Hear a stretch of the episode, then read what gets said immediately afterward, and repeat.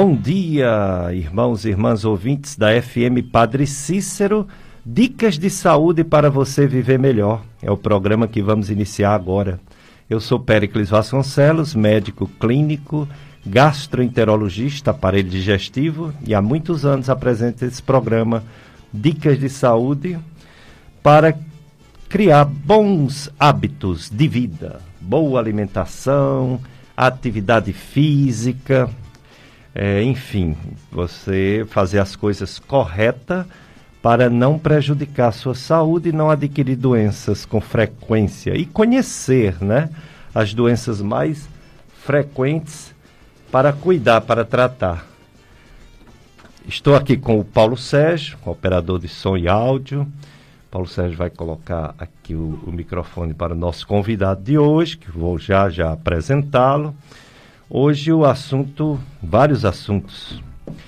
É, amarelo, maio amarelo sobre hepatites, maio roxo sobre doenças inflamatórias intestinais. Hoje é dia 2 de maio, sete e pouco da manhã, quinto domingo de Páscoa, tempo pascal, início do mês mariano, começou ontem, dia 1 hoje é dia 2 e o evangelho de hoje, Jesus é a videira, nós somos os ramos, Deus Pai é o agricultor. Se para darmos bons frutos, devemos permanecer ligados à videira que é Jesus. Nós somos os ramos, não podemos sair da videira que é o Cristo, Cristo Jesus. Então é o evangelho de hoje, desse tempo pascal, quinto domingo de Páscoa. Nosso convidado já está chegando. É, pode puxar aqui um pouquinho a cadeira. É, eu vou apresentar o nosso convidado. É, e vamos iniciar a live no Facebook. Você acessa FM Padre Cícero 104,5. É, FM Padre Cícero 104,5 Facebook e você vai nos ver assistir a live sobre o maio amarelo, hepatites, maio roxo, doenças inflamatórias intestinais. Vamos também falar sobre a pandemia né, do coronavírus, que infelizmente ainda está aí na segunda onda, até na nossa região, as vacinas, etc. E vamos apresentar o nosso convidado, meu amigo de muitos anos, Dr. Robério Mota. Dr. Robério Mota é médico, gastroenterologista e endoscopista.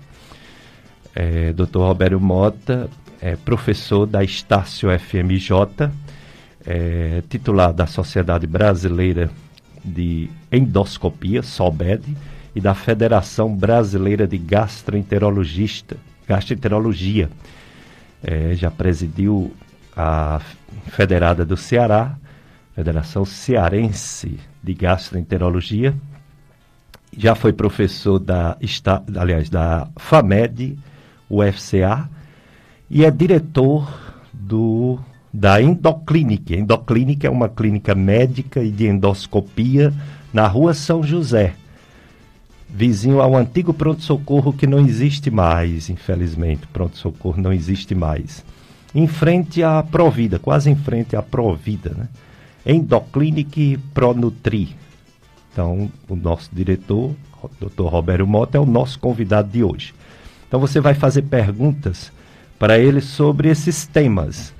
Doença inflamatória intestinal, doença de Crohn, retocolite ulcerativa e outras colites. E as hepatites, que são várias, né? Então, vamos agradecer ao nosso amigo, Dr. Roberto Mota, por gentilmente ter aceito nosso convite para estar aqui falando sobre esses acontecimentos do mês de maio. Bom dia, doutor Robério. Bom dia, admirável amigo Périx, bom dia, ouvintes. Em primeiro lugar, eu queria agradecer o privilégio da amizade, o Périx é um grande amigo. Eu recordo há cerca de 20 anos, passa rápido, né, Pérez? Quando oh. da minha chegada aqui na região, eu tive esse privilégio de um convite igual ao de hoje, de vir para a época eu acho que você fazia as segundas, eu acho. Isso. É, e parabenizar você pelo seu dinamismo, pela sua importante é, fala em, que chega aos ouvidos dos nossos é, ouvintes, trazendo a corrente do bem, a corrente de, do Cristo, a corrente do, do praticar e fazer o bem, e levando informações importantes em saúde. Então, esse belo trabalho que você faz há mais de 20 anos. Parabenizar a FM Padre Cícero, dos Salesianos, em qual eu tenho o privilégio também de ter sido ex-aluno né, do Colégio Salesiano São João Bosco, eu, meu pai. E para a gente é uma grande alegria aqui estar de volta em casa, né, já que aqui é uma, uma empresa que faz parte da obra dos Salesianos São João, São, São João Bosco. É, o doutor Roberto tem uma memória muito boa. É, é, o programa era terças e quintas, antigamente. Perfeito. No tempo da rádio comunitária Padre Cícero. Isso. Aí depois que ela se transformou em educativa salesiana Padre Cícero, aí mudou para o domingo. Perfeito. Exatamente. Muitos anos atrás, o tempo passa rápido. É, está bem, dona Rita, sua mãe? Graças a Deus. Tomou a segunda dose da vacina, sempre com fé e com a gratidão a Deus por tudo, né? E é. esperando cada vez mais que mais pessoas sejam vacinadas e a gente juntos com Deus vencendo esses desafios. Graças a Deus, grande amiga, Dona Rita, juntamente com o seu falecido pai, muita saudade, Humberto Mota.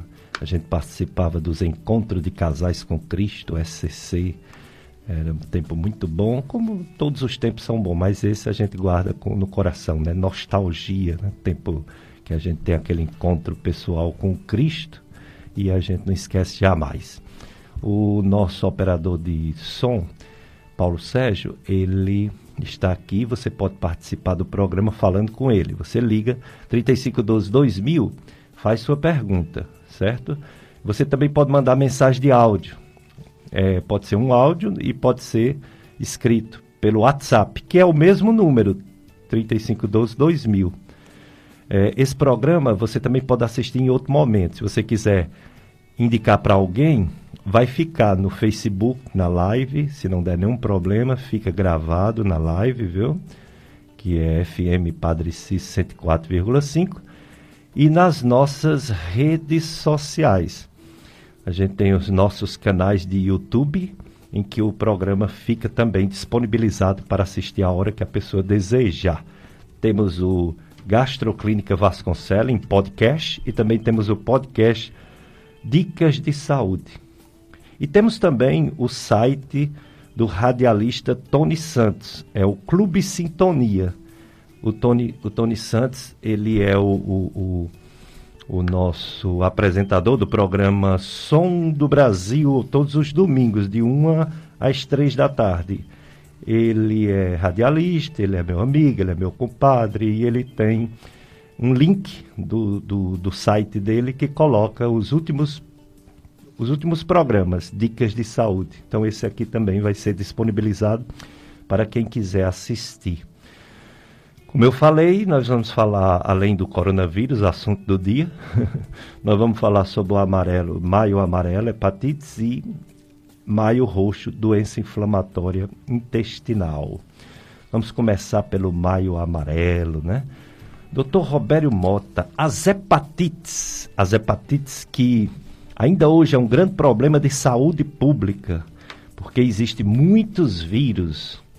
A gente, diante dessa pandemia, desse coronavírus, a gente constata que os vírus sempre foi um grande desafio para a humanidade e agora mais do que nunca. E essas hepatites sempre estavam, estão no meio da humanidade. Graças a Deus, algumas têm vacina, mas a gente sabe que a vacina não é 100%, né?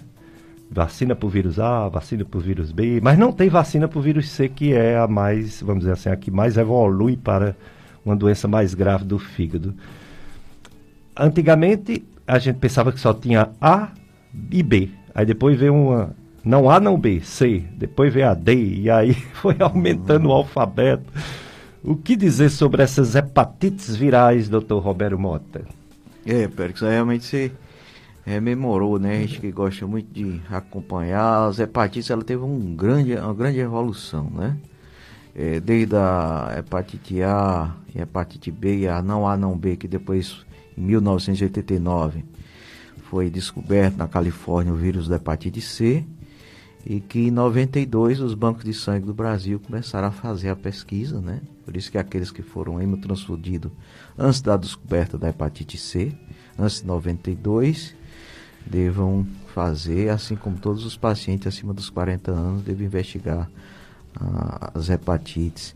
E o bom realmente é que nós temos a vacina para hepatite B, eu falo da B e da C, que são aquelas mais preocupantes que cronificam. Embora a C cronifica bem mais do que a hepatite B. Mas é, é uma evolução enorme que a gente está quase em todo o alfabeto, vamos dizer assim, que é hepatite A, hepatite B, hepatite C, hepatite D, hepatite E, hepatite TT, que é rara, que foi descoberta no japonês e leva as iniciais desse japonês, hepatite G, que foi descoberta isolada em um cirurgião, em homenagem a ele, leva esse, esse tipo, para a gente lembrar que cada vez mais a medicina avança e vai detectando novas hepatites, então nós temos aí um alfabeto grande, mas dessas as mais importantes são aquelas de transmissão fecal oral e de evolução mais benigna, na grande maioria das vezes, que é a A e a E, é, embora grande parte de nós já tenha a defesa, né, porque tem um contato às vezes com vírus, às vezes na infância, e a B e a C, que são aquelas que têm um potencial de cronificar. O que é cronificar? É de se instalar no organismo, no organismo humano, e poder, em alguns casos, ficar fazendo uma inflamação, muitas vezes de uma forma silenciosa, sem a pessoa perceber. Né? E aí essas é que nos preocupam realmente. Dessas duas, o, o, a B, bem menos capacidade de cronificar, ou seja, de permanecer no sangue durante meses, anos. Por isso que a gente divide a hepatite em aguda, quando tem aquele quadro clínico mais florido, que tem alterações dos olhos amarelos, das fezes é, claras, pálidas, da urina mais escura, aquela mialgia, aquela astenia, aquela fadiga. É o quadro clínico exuberante da é aguda. E que nem todas essas hepatites apresentam isso. Né? Isso seria um bom, por um lado, porque fazendo isso faz o paciente ir ao encontro do médico.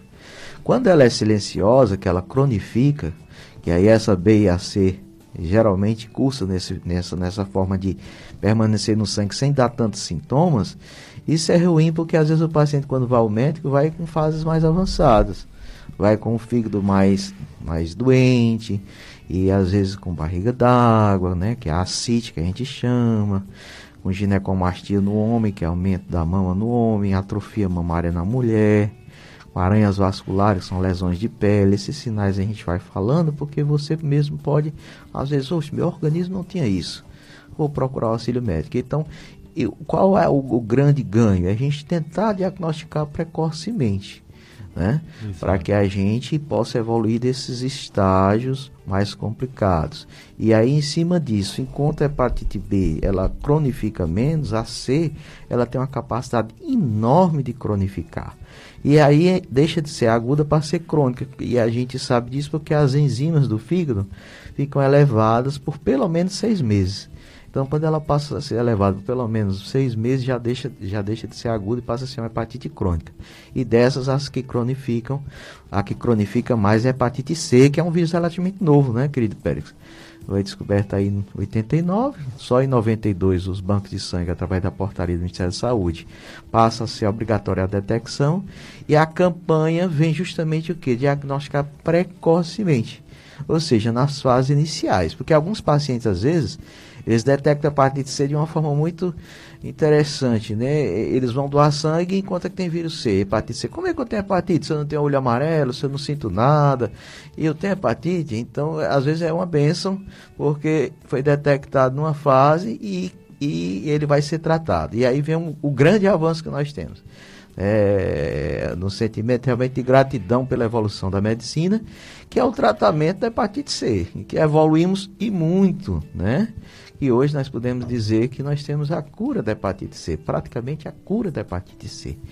E esse avanço veio de uma forma histórica, né, Porque quando nós começamos, por exemplo, lá na USP de Ribeirão Preto, a tratar a hepatite C, era um ambulatório dia de quinta-feira, o dia todo, era o interferon, né, o interferon convencional, um medicamento que se aplicava três vezes por semana, 6 milhões de unidades é, na hepatite na hepatite B, 3 milhões na hepatite C, tratamento de um ano associado a um medicamento oral, que era ribavirina na hepatite C, lamivudina na hepatite B, e o paciente tinha que fazer essas aplicações e um ano e uma resposta muito falha, não tinha uma resposta muito boa de cura, além dos efeitos colaterais, os pacientes se sentiam fragilizados, como fosse uma síndrome é, viral, gripal, moleza. Depois vieram os PEG interferon, que foram os interferons mais avançados, PEGlados. É, depois avançamos aí com as, a, a, os com as drogas hoje oral.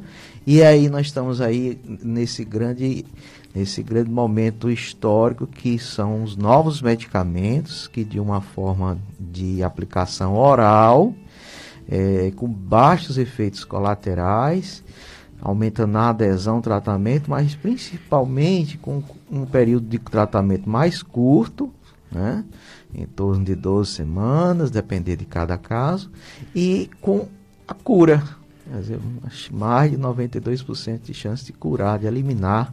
Isso é um grande alento para nós médicos, né, Pérez? Se você que é um grande hepatologista, que gosta muito da parte de fígado, isso foi um grande alento à evolução do tratamento. Não evoluímos ainda, infelizmente, por o vírus da hepatite C, o ser um vírus RNA vírus, nós não evoluímos ainda em ter a vacina para hepatite C como nós temos para B, que ou, antes só os pacientes que tinham risco, por exemplo, os pacientes, as pessoas da área de saúde é, é, e alguns outros grupos era que tinham acesso à vacina, né? A Ingerix. Hoje não, as crianças já faz parte do calendário vacinal fazer o, a, a, a, vacina para hepatite B. Mas, infelizmente, nós avançamos muito na, no tratamento da hepatite C, mas ainda não temos, como você já bem falou, a vacina da hepatite C. Então, se nós não temos vacina, procurar assistência médica, principalmente acima de 40 anos, principalmente se tiver fatores de risco, né? É, se você foi transfundido antes de 92, principalmente se você tem algum comportamento de risco, é, é, uso inclusive às vezes de tatuagem, de piercing, tudo isso é importante que você pode se contaminar. Aqueles que usavam às vezes drogas injetáveis, né? É, qualquer contato intravenoso, isso tudo pode transmitir o vírus C. E, a, e a, aos salões e usar seu, seu próprio é, material pessoal, né? Isso faz parte da educação em saúde, cada um ter seu, seu, seu, seu, seu sua, sua bolsinha que leve seu alicate, né? Então, isso tudo faz a parte da prevenção enquanto não chega a vacina. E a promoção da saúde seria a gente dissipar essa corrente do bem, aí vai em conta da campanha da Sociedade Brasileira de Hepatologia, de diagnóstico precoce, ou seja, não esperar ter sintomas para diagnosticar hepatite C. Né? Acima de 40 anos, pedir, todo mundo pediu os anticorpos para hepatite C e detectar e assim ser tratado, tendo benefício da cura, porque quando ela silenciosamente vai inflamando o fígado, ela pode lá na frente, com a cronificação, ir para um estágio de cirrose e às vezes até também ter câncer de fígado associado à cirrose e descompensação, sendo hoje a hepatite C uma das principais causas de transplante de fígado. Né? É verdade, doutor Robério Mota. É, ele é gastroenterologista, ele é endoscopista, é, endoscopia digestiva alta. Ele é diretor da Endoclinic, que fica na rua São José. Ele é professor da Estácio FMJ, ex-professor da FAMED, UFCA, e veio falar sobre o maio amarelo hepatites, o maio roxo. Daqui a pouco ele vai falar sobre as colites, as inflamações do intestino. E você pode participar, você já sabe o tema, já sabe nosso convidado. Você pode fazer perguntas para o nosso convidado pelo telefone 3512 2000. Próximo domingo, domingo das mães, né? Segundo domingo de maio, vai ter um Driver to Solidário, Dia das Mães, na paróquia Menino Jesus de Praga, Novo Juazeiro. É, no Dia das Mães, faça uma mãe carente feliz. A arrecadação de alimentos e produtos de higiene para a formação de cestas que serão distribuídas com mães carentes na paróquia Menino Jesus de Praga, no dia 1 e 2 de maio, a partir de 8 e meia da manhã. Em frente à igreja matriz do Menino Jesus de Praga, é, Novo Juazeiro. Então, quem quiser participar, existem muitos movimentos, porque com essa pandemia, muitas pessoas perderam sua renda. E aí as famílias estão com dificuldades e muitas pessoas estão se solidaria, estão fazendo movimentos solidários para ajudar famílias, ajudar pessoas que estão passando por dificuldade. Então você pode nos assistir, esse programa está ao vivo no Facebook, a live do Dicas de Saúde, hoje com o convidado especial, Dr. Robério Mota, amigo de muitos anos, colega gastroenterologista, endoscopista excelente, um, o, o, pioneiro das endoscopias aqui no, no, Juazeiro, né? Já tinha no Crato, em Barbalha, ele foi chegando no Juazeiro há muitos anos atrás, não vou dizer o tempo, senão vão chamar a gente de velho, mas já tem um bom tempo e até hoje ele faz essas endoscopias conforme o melhor padrão mundial, né? Existe um protocolo de Sydney para endoscopias e o Dr. Roberto ele tem o, o a, a, arte, né, vamos dizer assim, e, e, o interesse de reproduzir esse protocolo de Sidney nas suas endoscopias, agradando a todo médico que pede uma endoscopia para que ele faça, porque o exame sai completo, com biópsias e tudo mais. Sem falar que a endoscopia hoje é uma especialidade médica, daqui a pouco o Dr. Roberto vai falar. Faz tratamento, faz diversos procedimentos por endoscopia. Mas vamos para o nosso primeiro bloco de apoio cultural, Paulo Sérgio. Depois a gente volta conversando com o Dr. Robério sobre o maio amarelo, hepatites, maio roxo, colites.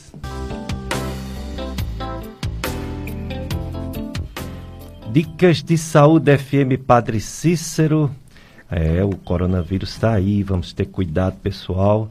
O fenômeno que estava acontecendo em Fortaleza, que o doutor Cabeto falou, chegou aqui no Cariri, ou seja, lotou os hospitais ah, 74 pessoas internadas só no Juazeiro do Norte. Houve um aumento realmente de mais de 40% de internação. Mas as mortes diminuíram. É, houve no, no Juazeiro do Norte, é, essa semana, nove mortes. Semana passada, 14. É o que aconteceu em Fortaleza. O que é que está acontecendo? Está pegando pessoas mais jovens. E graças a Deus as pessoas mais jovens se têm mais chance de se recuperar. Aí está morrendo menos, mas os casos são muitos, viu? Muitos casos. Vamos ter cuidado, continua as vacinações, viu? Às vezes dá uma parada nas vacinações porque o Coronavac não está dando de conta, né? O Butantan para a segunda dose, mas essa semana chega para quem ainda não tomou a segunda dose. E o vacinômetro está aí dizendo que muita gente está se vacinando, graças a Deus. No Juazeiro do Norte, mais de 50 mil pessoas foram vacinadas. A primeira dose, mais de 33 mil. A segunda dose, mais de 17 mil. Isso é muito bom, porque logo, logo a gente vai ter uma imunidade coletiva. Né? Individualmente, a vacina não é 100%, mas coletivamente nós vamos um dia diminuir bastante essa doença.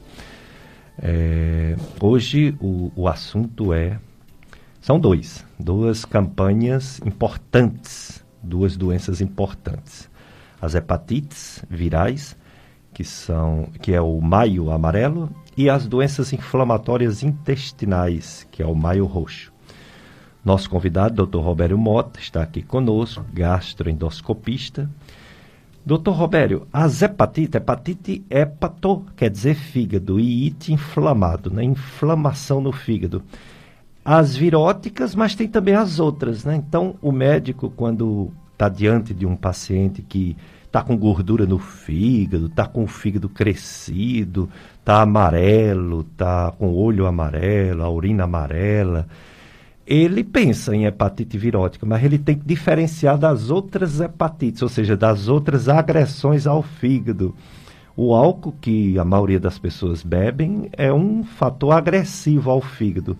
Como fazer esse diagnóstico diferenciando das outras doenças que também causam hepatites? Excelente pergunta, pergunta amigo Pérez. E eu queria rememorar é, justamente, nós temos hepatites virais, e só aí você pegando o gancho da, da doença Covid-19, que é causada, causada por esse novo coronavírus, o SARS-CoV-2, nós temos aqueles vírus hepatotrópicos, que é o A, o B, o C, o D, o E, que já foi falado, e os vírus não hepatotrópicos, que é Epstein-Barr, você tem megalovírus, e aí um dos vírus também que dá a inflamação do fígado é o SARS-CoV-2, que é o coronavírus que causa a Covid-19.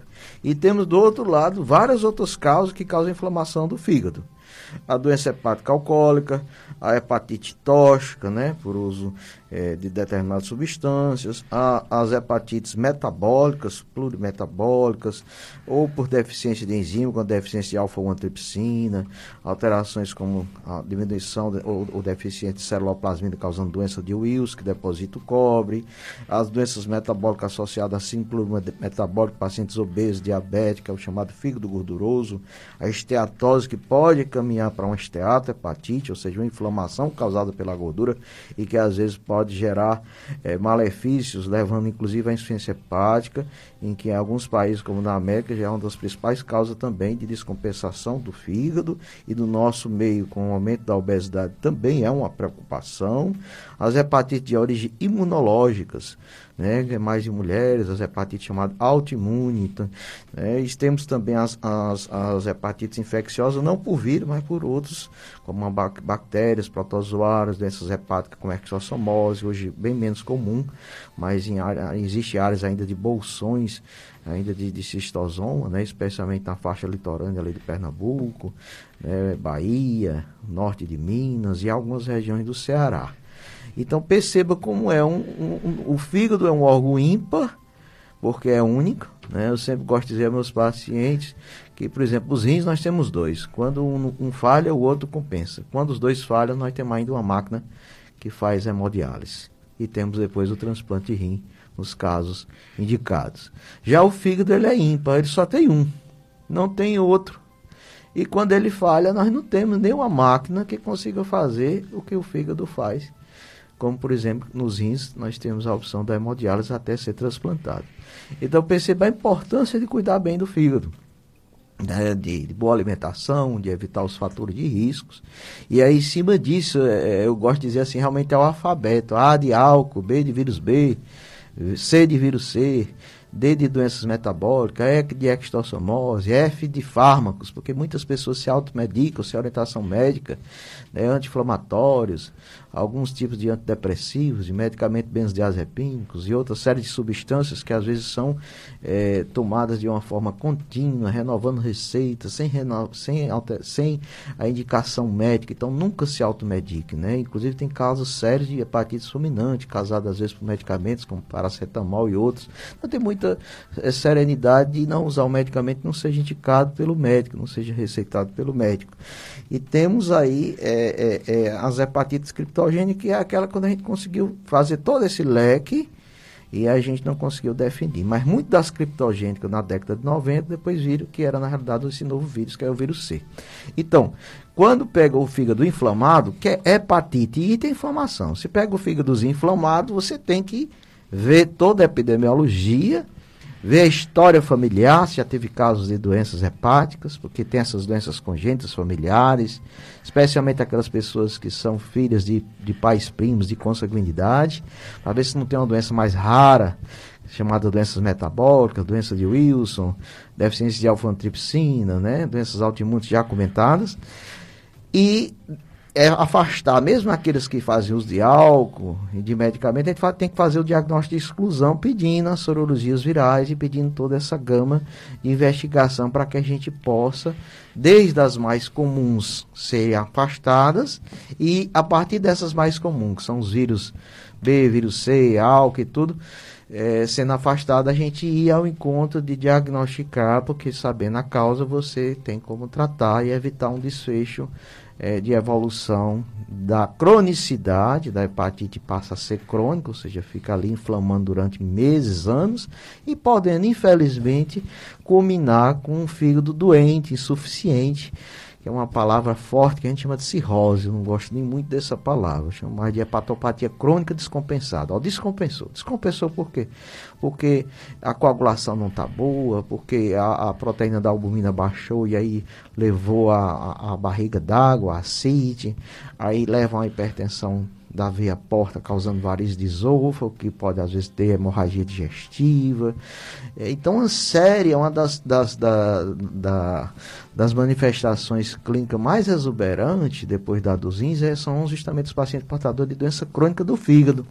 Né, que tem essas alterações em pele, que tem a barriga crescida pela acide, que tem a ginecomastia, que tem os olhos amarelos, que tem as aranhas vasculares, que são lesões vasculares na pele, que tem as mãozinhas vermelhas, que às vezes troca o, alteração, inclusive até do, do sensório, né, Pérez? O paciente, às vezes, o familiar nota, ele troca a noite pelo dia, né? ele, ele esquece algumas coisas, ele passa a tremer a mão, que a gente chama de flapping. Então, são alterações dizendo que esse paciente não está bem. A escrita né? Antigamente, né, porque a gente gosta, você gosta muito de semiologia, é professor de semiologia, a gente pediu para o paciente assinar o prontuário o nome e comparava a assinatura. E fazia o hepatograma, que era justamente unir os números, né? E ver em quantos segundos ele fazia isso a cada consulta. Olha, agora está demorando mais. Às vezes já é o primeiro sinal de uma encefalopatia hepática. Porque às vezes, às vezes, infelizmente, alguns pacientes o diagnóstico é feito quando ele chega em coma hepático no, no hospital. Aí quando vai investigar aquele estado que o paciente de desorientação de tudo isso, quando vai ver a causa às vezes já é o fígado danificado. Então a importância desse seu programa de levar através das ondas do rádio a informação de que nem tudo que altera o sensório às vezes é só uma causa neurológica, às vezes pode ser também no fígado. É Já que o fígado esse órgão que é ímpar, que é único, que não tem um segundo, ele está entre duas circulações, a circulação porte e a circulação cava. Ele produz substâncias importantes, proteínas, importantes na coagulação também.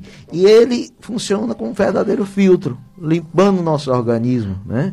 E quando ele está cansado, esse, esse filtro não ocorre. Então, essas substâncias tóxicas vão para onde? O cérebro, causando como se fosse falso neurotransmissor, causando inclusive alterações neurológicas, que a gente chama de encefalopatia hepática. Então é muito importante a gente ver os dois lados, desde aquela hepatite silenciosa que o paciente não sente nada, e às vezes é diagnosticado a Deus querendo uma fase boa para tratamento, ou infelizmente aquele outro lado que já chega com descompensação clínica. O objetivo nosso diante do, do, do, do Júlio Amarelo, do, do, do, da campanha da Sociedade Brasileira de Hepatite, do Maio Amarelo, é justamente isso: despertar para a população o diagnóstico precoce, invertendo assim, em que a grande maioria dos pacientes chega em fase terminal, para o contrário, chegar na fase inicial, descobrir a causa da hepatite e tratar. E tratar. É verdade. Você falando, doutor Roberto Mota, sobre esse alfabeto do fígado, das coisas que causam doença no fígado, eu lembrei até da letra R de raizada, né? O pessoal ah, usa aquelas perfeito. plantas, aquelas raízes, pensando que é natural e perfeito. pode detonar o fígado. Né? Já aumentamos uma letra. perfeito, gostei, Périco. Oh, muito bom. E é justamente isso. Nem tudo que é natural faz bem, porque cada organismo é um mundo de sensibilidades. Né? Então nós já tivemos casos, foi muito bom, Pérez, porque hoje nós temos aí um aumento da obesidade é, no, nosso, no nosso meio, né? E vocês veem aí que esse aumento de obesidade gera uma das inflamações do fígado, que é a esteatohepatite. Esteato de gordura, hepatite de inflamação. Né? E, e isso aí é importante, porque cerca de 20% da população mundial já está caminhando para um fígado gorduroso, que é chamada doença hepática gordurosa não alcoólica. Ou seja, a gordura do fígado não é devido ao alcoolismo, às vezes é devido à obesidade, devido aos erros alimentares. E às vezes um terço desses pacientes vai para a esteatohepatite, para inflamação, e 20% deles chega a um estágio de fibrose do fígado. O fígado fica mais murcho, vamos dizer assim, a grosso modo, no linguajar popular. Então, a obesidade. E aí, em cima desse, pegando esse gancho da obesidade, o que é que acontece? Muitas pessoas, inclusive, fazem automedicação para emagrecer. Muitas pessoas, inclusive, fazem chás para emagrecer. E é. nós já tivemos casos, né, Pérez, eu acredito que você também, de chá de hibisco, por exemplo, é. para emagrecer. É. E que pacientes, inclusive uma, uma enfermeira do grupo de do grupo de, de endoscopia lá de, de Recife, teve uma insuficiência hepática fulminante, achada de bisco, achando que era natural para emagrecer, né, e teve que fazer o transplante de fígado. Então percebam, né, é, eu sou a favor da medicina natural, nós somos a favor da, da cultura popular, nós nascemos nessa cidade rica de cultura e abençoada do nosso Pai de Inciso, mas nós temos que ter a prudência, fazer o acompanhamento e tudo mais, e ter cuidado, porque nem todo chá pode dar certo para aquela pessoa. Então, os Herbalives também, já tivemos casos descritos né, de doença hepática. Então, tudo que faça, né? A gente que gosta da cultura popular e que gosta muito de unir forças do bem, né, Pérez? É. Eu, eu, eu, tenho uma admiração enorme e é tudo é bom quando tem fé. É, recentemente a gente estava lembrando das benzadeiras, quanto era bonito, né? Aquela cultura de transmitir as bênçãos a gente, né? E eu, eu me sentia muito, muito privilegiado que tinha uma benzadeira que visitava a gente, é, Dona Isabel. E era uma alegria, era uma benção quando ela chegava. Eu sinto muito saudade dessas benzadeiras. Então, unir forças do bem, mas não deixar de ser acompanhado pelo médico. Doutor, esse chá aqui eu tomo, eu me sinto bem e tudo. Ótimo, vamos ver os fígados também. Isso é importante, é acompanhamento médico. E em cima disso, hoje é a gente ter a humildade de que todos nós precisamos de todos, unir forças. E é em cima da hepatite gordurosa é que a gente hoje nunca trabalha só, né, Pérez? É o gastro com o hepatologista, é. com o endocrinologista, com a nutricionista, Isso. com o psicólogo, porque às vezes o paciente tem uma ansiedade, um distúrbio de ansiedade e come mais que eu devia, chama-se a compulsão, né? O psiquiatra, né? O personal trainer, né?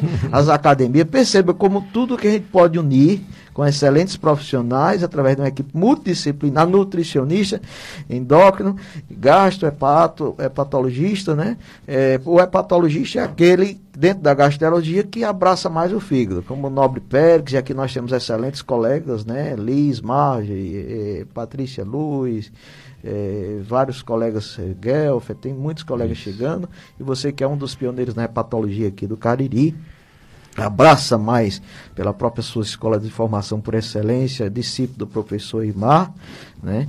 Gosta do fígado. Então, a, a, dentro da gastrologia existe a patologia. Se você faz uso de alguma coisa, não faça sem indicação médica. E se gosta de determinados medicamentos, ou às vezes coisas naturais, raízes, etc., também faça acompanhamento com o médico para saber se aquilo está dando certo com o seu organismo, já que cada organismo é um mundo, né? É verdade, cada organismo é um mundo e tudo pode ofender, dependendo da pessoa, dependendo da época que a pessoa usa. Levar a palavra de Deus ao mundo é a nossa missão e cada dia que passa a providência divina favorece amigos e amigas para colaborar com o reino de Deus. Faça parte do clube de amigos da FM Padre Cícero. Diga sim para a evangelização. Desculpem. Entre em contato com o clube de amigos em horário comercial e faça parte desta corrente do bem. Atualize seu cadastro, tire suas dúvidas e faça seu cadastro através do contato do clube 3512 5824. 3512 5824, telefone do Clube de Amigos da FM Padre Cícero. Juntos somos mais amigos. Acompanhando nossa live na internet, a Marlene Almeida, a Marta Santos, a Elda Maria, a Edna Tavares, a Maria Inês Valdivino.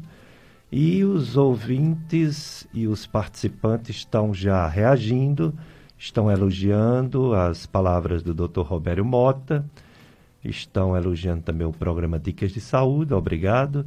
Maria da Unha, da Vila Fátima, parabeniza o doutor Robério, diz que é médico nota mil. Olha aí, doutor Robério, muito bem, também acho. É, outro ouvinte é 53 anos, diz que possui uma taxa enzimática elevada. Interessante que não é uma taxa bem de fígado, mas que pode também subir em doença do fígado. A gama-glutamiltransferase, né? Gama-GT, alterada. Ela, ele, aliás, ele, 53 anos, faz vários exames e nunca foi encontrada a causa desse gama-GT aumentado. O que pode ser isso, doutor Roberto Mota? É, é, é muito importante isso. É, primeiro, a soma de circunstâncias, né? Se a gama-GT, a gama-GT é o enzima do fígado, a gama-glutamil-aminotransferase é a enzima mais canalicular, ou seja, dos canais intrabiliares e dos canais extrabiliares. E o que deixa a gente feliz é que ela está subindo isoladamente, mas preocupa mais quando as outras enzimas vêm junto com ela. Porém, toda alteração de qualquer enzima, de qualquer laboratorial, nós temos que investigar exaustivamente. E aí é onde vem, como é uma enzima canalicular, é muito importante os exames de imagem. Começa com ultrassom abdominal, depois vê se não, fez, não encontrou nada que mostre alteração. Às vezes precisa fazer uma tomografia, às vezes até uma ressonância com colangio-ressonância, para ver os canais biliares, que às vezes pode ter um microcálculo, que aumentou só essa, um microcálculo que é uma pedrinha nos canais biliares, às vezes pode ser uso, às vezes, de uma bebida alcoólica, às vezes pode ser uso de algum medicamento que esteja aumentando essa gama GT, às vezes pode ser condições mais raras, como cirrose biliar primária, daquele paciente, então repetir, acompanhar e principalmente com exames de imagem, para que não tenha surpresas futuras, né? Reduzir peso, evitar toda e qualquer ingestão de bebidas alcoólicas, medicamentos, mas é uma enzima específica canalicular dos canais biliares. Então é investigar ao máximo e não é porque fez os exames iniciais e nada nada deu normal, isso deu normal, isso tranquiliza o médico e o paciente. Porém, se persistir, requer repetir exames e acompanhamento. Porque o que é o exame? É um retrato organismo naquele dia. Não pode mudar com seis meses e aparecer algo? Pode. Pode mudar com um ano e aparecer algo? Pode. Se os exames iniciais não deram, a cada seis meses ou menos que isso, a depender do, do, do, do de quanto está aumentada, é, investigar. E às vezes, se, se tiver sintomas importantes associados, perda de peso, outras coisas, às vezes precisa realmente é, de, decidir se há necessidade de avançar, às vezes até com biópsia hepática, né, afastando outras causas que às vezes só a biópsia consegue, quando há indicação para tal, ou seja, quando tem sintomas clínicos, quando está agravando, quando a enzima está aumentando e os exames iniciais não detectaram. É. É, já outro, outro ouvinte, é, do Crato, pergunta para o Dr. Roberto Mortas, pergunta interessante essa, viu? Se a hepatite C pode ser transmitida pela relação sexual desprotegida, Dr. Roberto? Pode. Medicina nem nunca nem sempre, né? Então, por exemplo, a hepatite B é mais comum transmitir sexualmente. A hepatite C é mais rara, mas pode principalmente, o, qual é o grande, o, grande transmissão da hepatite C? Contato com sangue. Então, se você tem alguma lesão genital, seja no homem, seja na mulher, alguma solução de descontinuidade, alguma, alguma, alguma solução que, que faça ter contato com o sangue durante o ato sexual, isso pode ocorrer sim. Né? Especialmente se você tiver uma predisposição também para tal. Né? E percebam que o vírus C ele tem uma parte de pacientes que tem contato e não vão evoluir para hepatite crônica. Já mais de 75% vão ter hepatite crônica. Então depende da defesa do nosso organismo e depende dessa transmissão da carga viral de cada de quem está contaminado e da solução de continuidade. Você tem alguma lesão genital, o homem ou a mulher, e se tiver solução de descontinuidade, tiver contato com o sangue, pode ser transmitido. Não é uma causa tão comum como o vírus da hepatite B, mas pode sim. Então, zelo, cuidado, acompanhamento, aconselhamento com a ginecologista, com o urologista, e é onde está a soma de forças para educação e saúde, para a promoção da, da, da saúde e prevenção de doenças. Muito bem. Mais uma pergunta interessante também. Diz assim: todo mundo sabe né, que o álcool faz mal ao fígado, o uso desregrado de bebida alcoólica. Mas tem pessoas que vivem a vida toda, doutor Roberto, e não possuem doença do fígado. O Lucas, do bairro Antônio Vieira, faz esse questionamento. Perfeito, Lucas. Vai ao encontro da nossa fala de que cada organismo é um mundo de sensibilidades, né? Tem pessoas que comem de tudo e nunca engordam. Tem pessoas que bebem exageradamente e às vezes não tem tantos danos hepáticos. Mas nem por isso eu vou deixar de fazer o certo, né? Ter uma dieta equilibrada, evitar o excesso de bebida alcoólica, que às vezes pode ser hoje que eu não tenho nenhuma alteração, mas lá na frente eu posso também pagar um preço ou não. Então, prudência e zelo nunca é demais, principalmente em saúde. Todo excesso não faz bem. Se não tem nada hoje, porque, porque é jovem e tudo, pode ter no futuro, né? E nem todo paciente, às vezes você diz, oh, meus, meus avós antes bebia um pouquinho, um aguardente e tudo, nunca tiveram nada. Mas às vezes o organismo do seu avô, do seu bisavô não é o mesmo seu, a genética não é a mesma, né? Então tudo isso conta. Nós somos a favor de que todo excesso faz mal, né? Evite a libação alcoólica, os excessos. E principalmente, não é que você não sente nada, que você não deva fazer um check-up anual. Né? Ir ao colega cardiologista, ir ao colega gastro, ir ao internista, ao clínico, né, ter aquele seu médico assistente que conhece seu organismo e ele detecta, olha, mas essa sua glicemia, sua, seu açúcar no sangue sempre era 89 agora está dando 102, o que é que houve? Essa enzima de fígado aqui sempre era normal, agora aumentou, o que é que houve? Então você tem aí a assistência médica que conhece você, né, que são os, os colegas clínicos, gastroenterologistas, os check-ups anuais, é muito importante, especialmente a partir da quarta década de vida, né, a gente procurar. E o aconselhamento, é evidentemente, é evitar os excessos justamente, porque que algumas pessoas às vezes nem bebem tanto e vão ter problemas de fígado, e outras às vezes bebem em excesso e não vão ter. Cada organismo é o mundo. Mas isso não lhe dá a chancela de você fazer os excessos, que lá na frente você pode com certeza pagar um preço alto com uma danificação da sua saúde. É verdade. Chegando perguntas para o nosso convidado, Dr. Roberto Mota, inclusive uma ilustre participação do José Roberto Celestino, que já foi secretário, já foi vice-prefeito, né? Querido amigo, uma admirável pessoa do bem, de uma família tradicional, de uma família aguerrida, né? E que o Juazeiro tem uma grande gratidão ao nobre Zé Roberto Celestino, porque é um lutador pelas coisas do Juazeiro de Desenvolvimento, né? Causa, né? O aeroporto, aeroporto, né? Ele, ele, sempre está ali aguerrido. Então, é uma pessoa do bem que a gente tenta se espelhar, de berço nobre do Juazeiro do Padre Cícero, um nobre amigo, uma pessoa que a gente tem um grande carinho, admiração, ele e toda a família.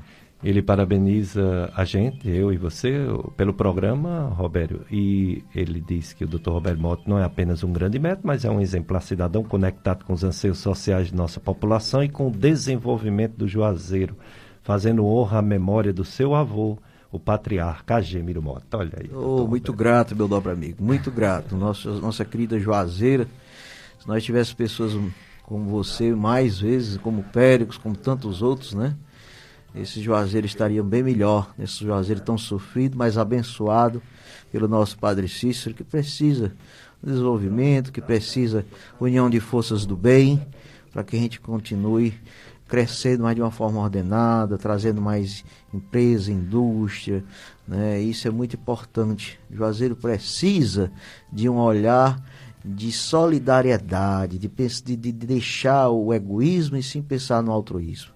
E aí vai uma mensagem para todos que fazem, todos que fazem parte da política de Juazeiro. As câmaras de vereadores, né? a união pelo bem, colocar nossa cidade abençoada acima de tudo, ao nosso prefeito eleito, que seja respeitado o voto do povo e que possa fazer uma administração abençoada, tirando as amarras do Juazeiro, que cresce porque é uma cidade abençoada e porque tem uma história natural de crescer, de crescimento, mas podia crescer de uma forma bem melhor, bem melhor, de uma forma ordenada, de uma forma com projetos sociais, com planejamento. E é isso que a gente torce, né? A gente não almeja política, mas a gente tem uma paixão pelo Juazeiro e pelo estado de graça do Cariri, que é uma região abençoada com a Chapada do Araripe então é um momento realmente de muita serenidade, solidariedade e seriedade nas nossas ações. E nós confiamos no poder público, confiamos em todos os vereadores, confiamos no nosso prefeito, para que unidos possam colocar o altruísmo, o bem maior que a população de Juazeiro e o crescimento da cidade acima de todos os interesses. Nós acreditamos em todos vocês. Muito bem. É, a Ana Santana também está conosco na live. Paulo Sérgio, vamos para mais um bloco cultural, mais um apoio cultural. Depois a gente volta com mais Dr. Roberto Mota. Aí ele vai falar também sobre doenças inflamatórias intestinais do maio.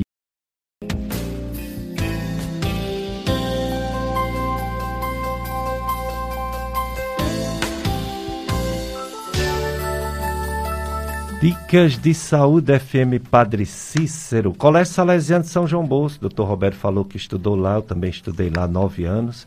Está aí, pré-vestibular, preparação para Enem, vestibular tradicional, plantão tira dúvidas, laboratório de redação, mais de 12 simulados Enem exclusivos ao longo do ano e simulado de vestibulares tradicionais. Venham fazer parte desse time e garantir sua aprovação matrículas abertas, Colégio Salesiano de São João Bosco.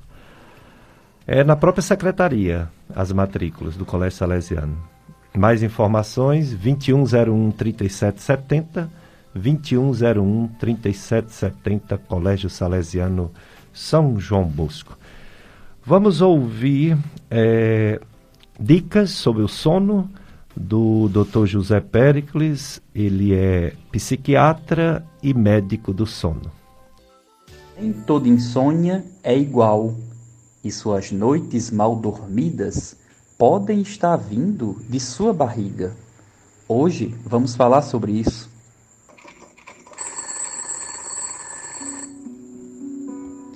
Bem, pessoal, eu me chamo Pericles, sou médico do sono.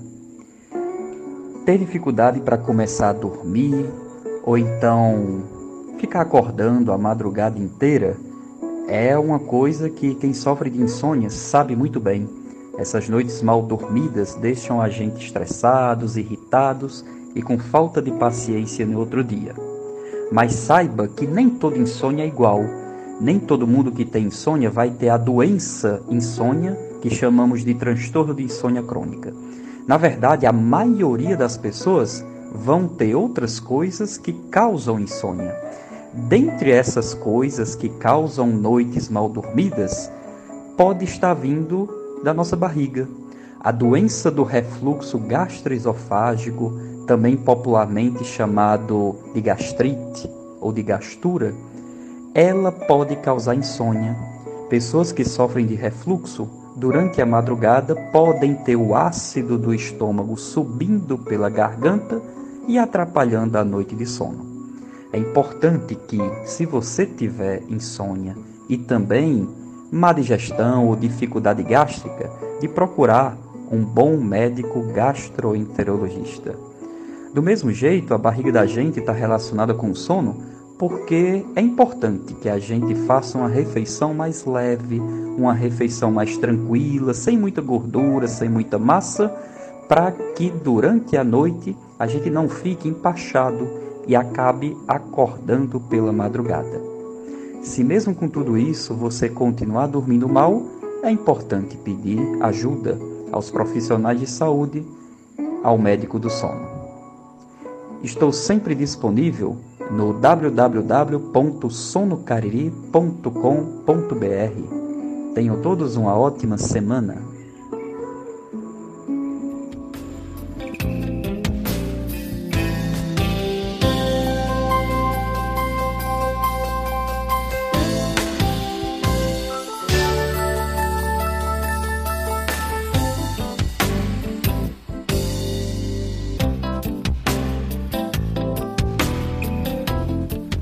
Dicas de Saúde FM Padre Cícero. Uma ouvinte, Dr. Robério, ela detectou que tem cisto no fígado e, logicamente, está preocupada. O que falar sobre cistos do fígado, Dr. Robério Mota? É uma pergunta bem interessante, né, Pérez? Isso é, faz parte da nossa prática clínica, o cisto. É, e aí tem que ver a característica do cisto. Se é cisto único, ou seja, se tem um só, se são múltiplos cistos, porque tudo isso é importante. O que deixa a gente tranquilo, que geralmente se for um cisto simples, único, a gente não se preocupa. Mas que deva ser acompanhada com ultrassom, pelo menos anualmente ou semestralmente, mas avaliar o paciente, ver as enzimas de fígado, ver realmente se é um cisto. Diferenciar se é cisto ou se é nódulo. Nódulo a gente vigia mais. Cisto a gente fica mais tranquilo, mas mesmo assim merece atenção. Lembrar que tem um cisto hepático, é, amebiana, aí tem um quadro mais florido, com icterícia, com febre, etc. Mas se for um cisto simples, isso é muito comum na prática clínica com o avanço do acesso aos exames de imagem de ultrassom e detectar cisto.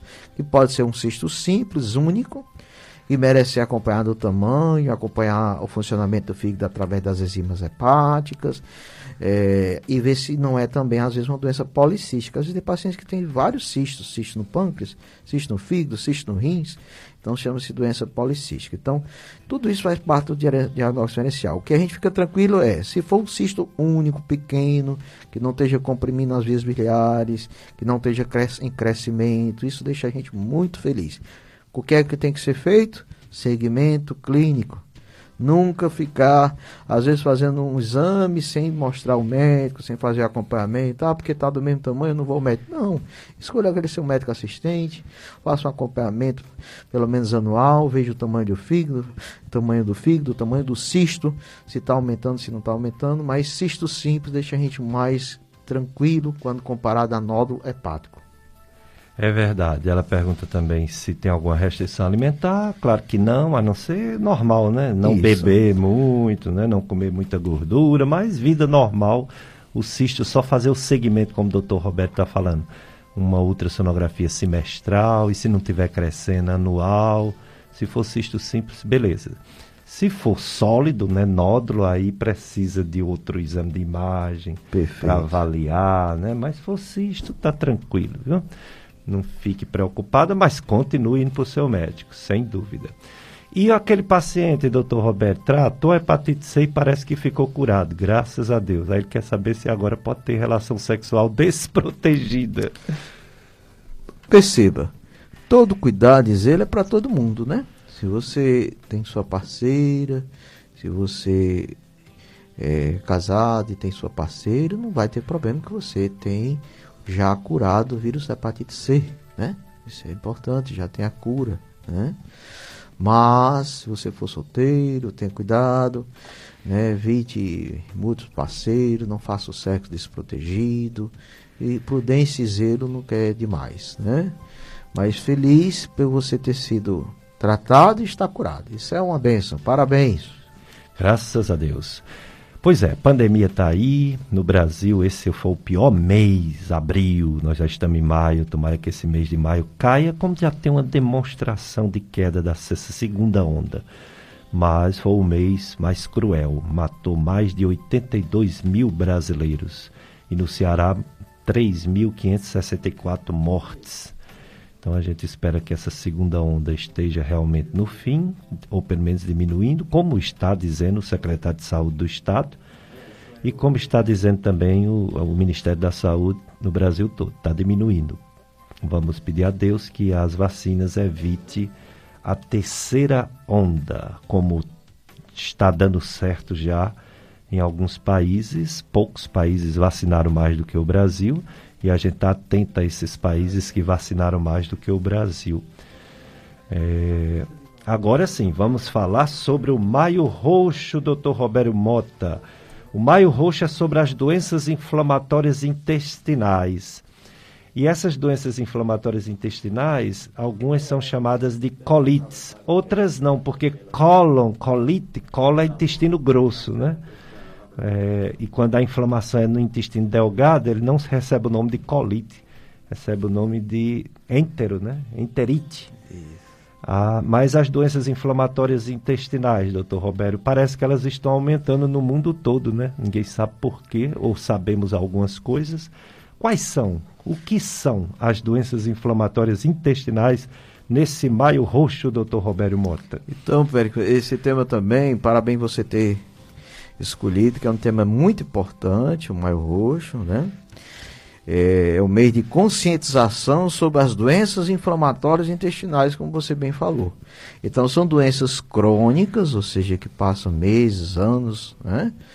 É, e que geralmente nós temos aí duas entidades, a retocolite ulcerativa, como o próprio nome diz, retocolite envolve mais o reto e a porção final do intestino, que é o cólon, intestino grosso, e uma doença descrita pelo professor Crohn, né, que inclusive esteve no Brasil, no Rio de Janeiro, no Congresso Mundial, na década de 80, e em homenagem a ele que detectou essa doença chamada doença de Crohn, a gente ficou com essa terminologia. Então são duas entidades clínicas, embora tenha uma terceira que é a colite indeterminada, que é aqueles pacientes que tem um pouco de que lembra retocolite e tem um pouco que lembra Crohn.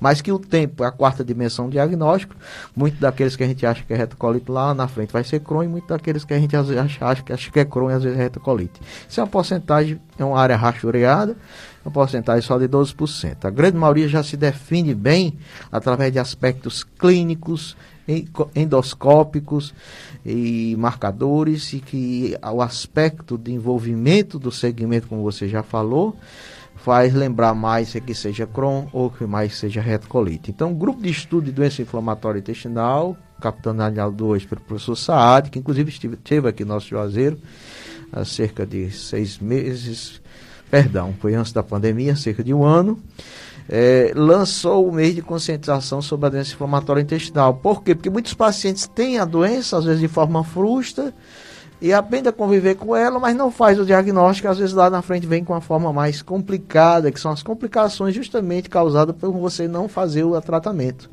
E aí tem os aguerridos portadores de doenças inflamatórias, né, que, que lutam, né, dessa bandeira e que somam força junto ao meu rosto para todas essas mães, filhos dedicados, parentes de portadores de doença inflamatória intestinal. Queria saudar todos vocês pelo trabalho bonito que vocês fazem de transmitir a informação do bem, a corrente do bem, de que é preciso diagnosticar e que, graças a Deus, nós temos bons tratamentos para essa doença crônica que traz um recupera o paciente no sentido de ter uma qualidade de vida melhor.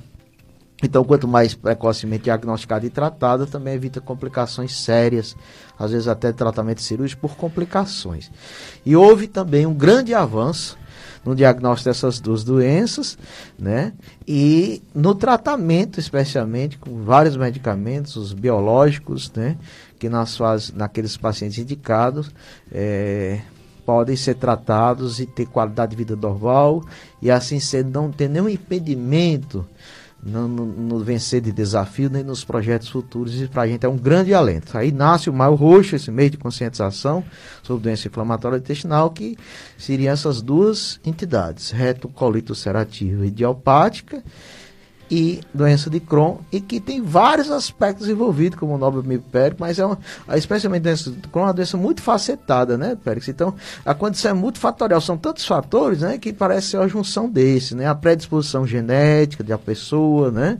É, a história familiar que tem doença inflamatória, é, quem fuma e quem não fuma, porque retocolite parece ter um, ter um efeito protetor o cigarro e agride mais a doença de Crohn, nem por isso você vai estimular o tabagismo é, condições relacionadas a fatores ambientais e dietas, é, condições imunológicas, é, de autorresposta a processo inflamatório. E agora, como o intestino é considerado já um, praticamente um órgão, né, produz mais de 30 hormônios e neurotransmissores, né, considerado um pequeno cérebro, vem ao encontro a disbiose, que é o desequilíbrio da microbiota. Né? E que faz, e vários estudos mostram que aqueles pacientes que têm disbiose, desequilíbrio dessa microbiota, e hoje o ser humano, nós somos mais bactérias do que propriamente célula, células, percebam, nós temos mais bactérias do que células no nosso organismo, né? Então, se a gente, no nosso trato gastrointestinal, tem uma microbiota saudável e equilibrada, que a gente chama eubiose, a gente tem menos chance de desenvolver doença inflamatória intestinal e outras doenças. E se a gente tem um desequilíbrio dessa microbiota, que a gente chama de disbiose, tem mais bactérias ruins, mais bactérias patogênicas, elas causam mais inflamação. Então, esse parece também ser um gatilho como causa das doenças inflamatórias intestinal. E é interessante, Périx, que aí vem o perfil do paciente, deve ser como você bem falou, é aquele paciente que tem a predisposição genética de ter outros é, nunca vão ter, e outros têm uma facilidade genética, ou imunológica, ou história familiar, ou dieta, aspectos dietéticos, ou é, componentes sociais, tabagismo ou não tabagismo, para uns protetor, para outros agressivo, mas tem esse aspecto da desbiose, e aí em cima da desbiose vem quem nasceu do parto normal, parece ter uma microbiota melhor do que quem nasceu do parto cesáreo. Quem fez a amamentação no mínimo seis meses, vai ter uma microbiota melhor que quem foi introduzida precocemente a alimentação artificial, aquelas sopinhas industrializadas, né, que ali tem acidulantes, conservantes, né, aqueles potinhos de sopinhas, né? Quem nasceu, é, amamentou, nasceu de parto normal, é, introdução da dieta só após a amamentação, tudo isso é, o uso de laticínio, o uso de frutas e vegetais frescos desde a infância e, e ao contrário, aqueles que, que, usaram mais fast food, alimentos processados, alimentos industrializados do outro lado, esses pacientes do outro lado com alimentos industrializados têm mais desequilíbrio da microbiota. Esses que nasceram de parto cesariana têm mais desequilíbrio da microbiota. E esse desequilíbrio é um grande fator de várias doenças que é relacionada a esse desequilíbrio, chamado desbiose, entre elas doenças inflamatórias intestinais, mas outras também, depressão, ansiedade, diabetes, algumas doenças imunológicas podem ter relação também com essa desbiose. Então é, um, é uma página, um capítulo muito interessante, palpitante novo, que é o estudo da microbiota é, do ser humano. Então isso é importante que a gente faça essas escolhas para a gente ter menos chances de evoluir, às vezes até com doença inflamatória intestinal. É verdade. Agora, doutor Robério, se o problema da pessoa está no intestino grosso, a chamada colite, né? Existe esse exame maravilhoso, um exame que vê bem, se necessário faz biópsia, que é a colonoscopia. Colonoscopia é um exame que olha bem, é o médico olhando por dentro, é um exame rápido, embora tenha um preparo não muito agradável, mas é um exame muito importante. Agora eu fico pensando, que dificuldade quando a doença não está no intestino grosso, no caso da doença de Crohn, né? A doença de Crohn pode estar no intestino grosso, mas na maioria das vezes está no intestino delgado. E a gente tem dificuldade de chegar no delgado, né? Os exames que existem, que chegam no delgado, ou são exames difíceis na nossa região, ou são exames que até chega, vê, mas não faz biópsia, ou são exames caros, ou são exames invasivos. O que dizer sobre o diagnóstico, além da clínica, o diagnóstico da doença de Crohn quando ela está localizada, em sua maioria, no ilho, no jejum? Excelente, meu amigo Pérez. Obrigado aí pela, pela sua aula, muito bom, exatamente, é um grande desafio. É, e perceba aí, eu, eu, gosto muito da história da medicina, né? O professor Crohn, inclusive, quando ele fez o diagnóstico dos primeiros casos, dos 22 casos que ele lançou e publicou, era justamente pacientes jovens que tinham submetidos a cirurgia para o abdômen agudo. Na época não tinha esse acesso de exames de imagem, colonoscopia, não tinha esse acesso. E aí muitos deles eram até comparados como se fosse um apendicite que dava aquela dor na fossa ilíaca direita, ali perto do apêndice, né? E às vezes iam para centro cirúrgico, iam para sala cirúrgica, e alguns deles, inclusive, tiveram complicações, foram a óbito, foram estudos na, na mesa de Morgane, ou seja, na mesa de patologia, e ele viu que tinha uma ileite regional, né? Ele publicou como uma ileite regional, que é justamente o final do delgado, como o um amigo falou. Então é uma doença que gosta muito do final do delgado. Por isso que hoje a gente pede a ileocolonoscopia, ou seja, pede para o colega, ah, com a destreza dele, com a capacidade dele, não veja só o, o seco. Ele entre no ilho terminal até onde ele consiga entrar, 10, 20 centímetros. Mas infelizmente, como você mesmo disse, nem todo paciente tem essa anatomia que permite o colega fazer, além da colonoscopia, entrar no ilho, que a gente chama de ilho-colonoscopia. Alguns pacientes por aderência, por condição do próprio colo, do intestino, que às vezes é um intestino mais alongado, o colo não consegue né, é, chegar lá e fica um diagnóstico mais difícil. E aí a gente vai, às vezes, para exames que, como você bem falou, não há uma acessibilidade, que é a cápsula endoscópica, mas nós temos aí a enterotomografia, mas são exames mais caros, às vezes de difícil acesso, né, que é para estudar o intestino delgado e a enteroscopia com duplo balão, que é uma coisa que só tem nos grandes centros, que consegue, através do, do desses exames, você ir ou por via oral ou por via retal, a depender do, do, do guia que foi a cápsula endoscópica, quando está a lesão, e biopsiar para confirmar. Então nós temos aqueles diagnósticos, vamos dizer, mais fáceis, é, que é quando a ileocolonoscopia permite o diagnóstico, ou quando tem um, o Crohn tem um envolvimento mais alto, né? Como você mesmo disse, o Crohn, ele envolve da boca até o ânus, às vezes pode ter acometimento gástrico, esofágico, ou do duodeno, que são as 12 polegadas, duodeno, 12 polegadas iniciais do delgado, isso é visto pela endoscopia digestiva alta, pela esôfago-gastroadenoscopia. E, e alguma parte pela ilocolonoscopia, mas nós temos 6 metros aí de, de, de alça de delgado que não é vista com, pelos exames de rotina, como você bem falou. E aí é a essa dificuldade de chegar a esses exames mais, mais difíceis que não são acessíveis a toda a população. Enteroscopia por cápsula, enteroscopia por, por balão, enterotomografia, né? É, calpotectina, que é o exame também não é tão barato de fazer. E se você soma a clínica com os aspectos endoscópicos, radiológicos os aspectos laboratoriais, para dar esse diagnóstico de doença inflamatória intestinal, como doença de Crohn, que é uma das entidades é, preocupantes, porque, como você bem falou, aumentou a prevalência, embora seja uma prevalência mais de pacientes jovens, segunda, terceira década e uma onda na quinta década, mas que nós estamos vendo até pacientes, às vezes até idosos, que podem ser acometidos, embora não é frequente, com essa patologia descrita pelo professor Crohn, né, que fazia parte do, do, do grupo de patologia do professor Berg. E é uma doença desafiadora, porque alguns pacientes podem vir com diarreia crônica, se automedicam, vem aqueles episódios de acalmia e exacerbação, alguns com desconforto gástrico e, e, desconforto abdominal, alguns com anemia, alguns com uma perda de peso leve, mas alguns já chegam às vezes com abdômen cirúrgico, simulando apendicite. Então daí a importância. Se eu conheço meu organismo, se eu conheço meu padrão do hábito intestinal, se tem algum sinal que meu organismo, o organismo da gente é sábio, né? Ele foi feito por Deus, então a gente tem que ter acessibilidade de escutá-lo. O meu intestino sempre foi assim e mudou um pouco o padrão intestinal. Eu não sentia nada e estou tendo um desconforto abdominal. Eu tive uma perda de peso sem fazer dieta. Eu estou vendo que meus exames estão dando anemia. Então é importante você ter o seu médico fazendo seus check-ups, que aí você pode diagnosticar na fase inicial e assim sendo você se beneficiar hoje com o tratamento, que é um grande alento para a gente. Antes a gente tinha aí os corticóides, que hoje cada vez mais se usa menos, né? Tem os aminosalicilados que ainda tem alguns, que a gente usa muito, nas retocolites especialmente.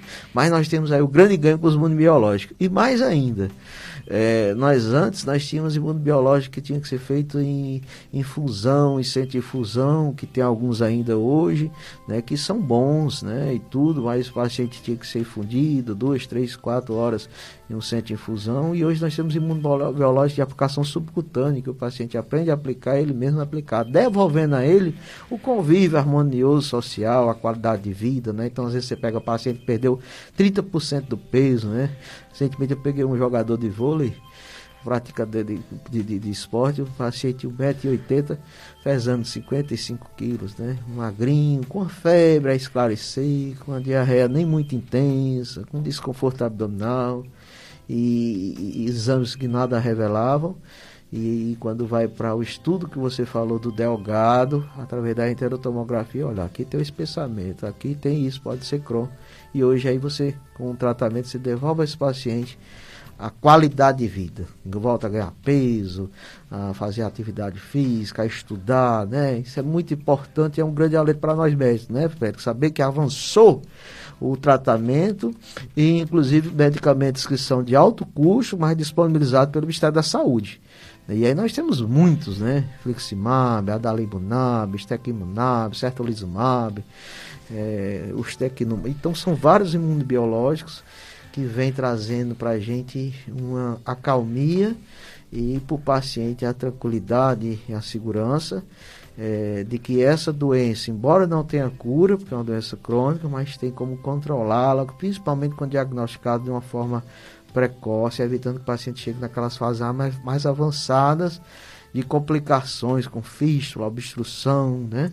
É, perfuração do intestino, pela inflamação crônica que ele não sabia ou que às vezes vinha dando alguns sinais, mas que por, por, por, por ele não ter acesso a essa informação, não procurou auxílio médico a tempo. E aí vem o despertar do mais roxo, que é isso, todos nós profissionais de saúde médicos, independente da especialidade, estarmos atentos na mudança do padrão intestinal do paciente, na alteração do, do, do, de uma diarreia, numa dor abdominal inexplicável, que às vezes exames iniciais como ultrassom não, nada revelam, numa perda de peso, numa anemia, e que às vezes quando a gente avança, prossegue a abordagem diagnóstica, a gente consegue detectar que ali é um Crohn, que ali é um retocolite, mas especialmente como o professor Pérez falou, o Crohn, que às vezes tem um diagnóstico mais difícil Né? Inclusive a gente, por isso que é uma doença muito facetada. E aí vem o tempo, né? O tempo é a quarta dimensão diagnóstica. Os exames iniciais às vezes nada dão, lá na frente aparece um que dá. Olha aí, rapaz, isso ali daquela época já era Crohn. A gente aprende muito, né? E o melhor médico é o médico do dia seguinte, porque às vezes quando ele foi para o primeiro médico não tinha aquele quadro clínico. Aí ficou, fica tão difícil para o colega. Mas quando foi para o segundo médico, lá na frente apareceu uma pistazinha. Sou, rapaz, isso aqui é o canal, é por aqui. Então nós na medicina nós aprendemos muito, né? Porque Deus abençoa, ilumina, mas o tempo às vezes ele nos ajuda a aparecer alguns, algumas manifestações clínicas, sinais que às vezes, opa, clareou mais o diagnóstico a janela do diagnóstico abriu e a luz entrou do diagnóstico e às vezes você consegue. Mas, como o professor Pérez difícil, às vezes é muito difícil, às vezes a gente firmar o diagnóstico na fase inicial, porque os exames, às vezes, por estar na fase inicial, não ajuda. Então, tudo que altera na sua clínica, no seu organismo, é bom a persistência de tal, ter acompanhamento para que a gente possa diagnosticar e tratar. Muito bem, vamos mais um apoio cultural, Paulo Sérgio. Depois a gente volta com mais dicas de saúde.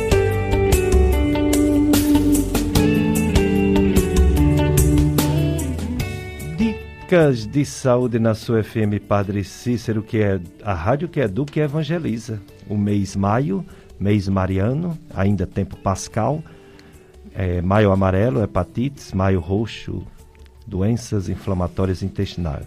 Meu convidado, Dr. Roberto Mota, médico gastroenterologista e endoscopista. Tem um ouvinte que tem um áudio, não é isso, Paulo Sérgio? Vamos ouvir? Bom dia para todos da Raida. É, gostaria de perguntar para o um médico se eu tenho 44 anos. Quando eu fico sem correr, eu fico exatamente cinco noites sem conseguir dormir, com o oi grelado a noite todinha.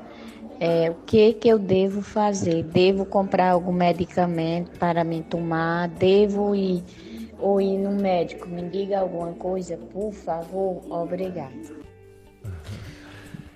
Pronto, ouvinte, já que é, foge um pouco o nosso assunto aqui, você tem insônia quando não faz atividade física. Que bom que a atividade física lhe ajuda, né? Mas você deve ir no médico sim para ver por que você não está com um sono natural, um sono fácil, como todo mundo tem, né, à noite. Veja isso com o médico do seu bairro, viu? Vá lá, relate seus problemas, faça uma consulta e aí ele vai ver se resolve ou se encaminha a um médico especialista em sono, tá bem? Mais uma, uma pessoa disse que tem um filhinho de seis anos, nasceu de parto normal e só mamou até os seis meses. Tá ótimo, seis meses, né? Se for mais, ainda é melhor. Comeu comida saudável depois de seis meses, arroz, carne, suco, e agora toma leite de gado. Mas às vezes eles têm gases, precisa ficar preocupada Ouvinte, todas as pessoas têm gases, crianças, adultos. As crianças talvez até um pouco mais, porque elas colocam muita coisa na boca, né? E aí às vezes acontece uma pequena contaminação. É, você é uma boa mãe, continue tendo seu cuidado com ele, viu? Mas se esses gases aumentarem, nós temos gastroenterologista pediatra, não é isso, doutor Roberto Mota?